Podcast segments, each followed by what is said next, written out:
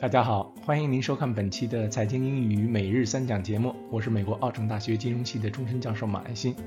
今天是北京时间二零二零年六月一号，星期一。今天是国际儿童节，在这里祝各位爸爸妈妈和您的孩子节日快乐平安。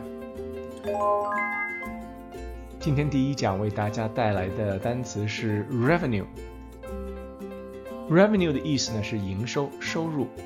如果您对公司财务比较了解的话，您就会知道，在公司的报表中，everything starts with the revenue，所有的一切呢都是从营收开始的。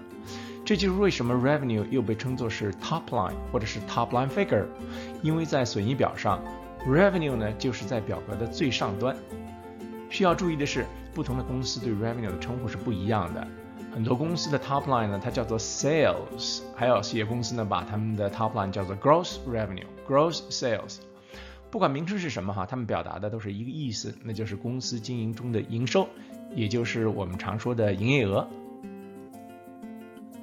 好，我们来看例句。今天的例句呢，还是由我来为大家用美音做示范，Edward 为大家用英音做示范。In recent years, Amazon's revenue from its cloud service has been growing rapidly. In recent years, Amazon's revenue from its cloud service has been growing rapidly. 近年来，亚马逊云存储部门的营收增长迅速。好，我们再来看第二个例句。One of the most important performance measures of a company is its revenue growth. One of the most important performance measures of a company is its revenue growth. 评估一个公司表现的重要指标之一就是它的营收增长率。今天第二讲为大家带来的是一个词组 net income。net income 呢，它就是净利润的意思。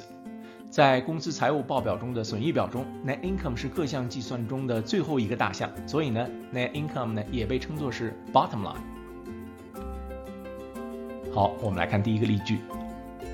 Home Depot's most recent quarterly report indicates that its net income did not increase as much as the revenue did due to increased labor cost. Home Depot's most recent quarterly report indicates that its net income did not increase as much as the revenue did due to increased labor costs. 家得宝最新的财季报表显示，由于人工费用的增加，公司的净利润增长没有营收增长的快。再来看第二个例句：Investors will need to know the net income before calculating earnings per share Investors will need to know the net income before calculating earnings per share. 在计算每股收益之前，投资者首先需要知道净利润。今天第三讲我们要讲的单词是 expense。expense 它是成本和费用的意思。前面第一讲我们讲了营收 revenue，第二讲我们讲了净收益 net income。 其中营收呢是 top line，而 net income 是 bottom line。那从 top line 到 bottom line 中间又是什么呢？中间就是 expense，成本和费用。简单来说，就是我们从 top line 开始，首先计算营收，就是 revenue，然后减去中间各种各样的成本和费用，也就是 expenses，从而计算出 net income 的 bottom line。另外还请您注意 expense 这个词的形容词形式 expensive，昂贵，这是一个在日常用语中出现频率非常高的词汇。好，我们来看例句。The difference between Home Depot's revenue growth and net income growth is due to increased expenses. The difference between Home Depot's revenue growth and net income growth is due to increased expenses.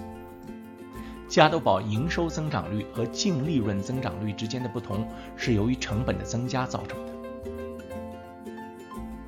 再来看第二个例句。Replacing old equipment with new one sometimes can be prohibitively expensive. Replacing old equipment with new one sometimes can be prohibitively expensive. 有时候更新设备会过于昂贵。最后提醒大家，上面的这个例句从严格的语法角度来说，其实是一个病句，因为 equipment 是一个不可数名词，而 new one 呢， 一般只用来形容可数名词。但是在日常的口语中，人们并不是特别注意这些语法上的小错误。就像如果您要留心的话，就可以注意到我们日常讲中文的时候呢，也会有很多小的语法错误。好，感谢您收看我们今天的财经英语每日三讲节目，我们明天见。Until next time, thank you.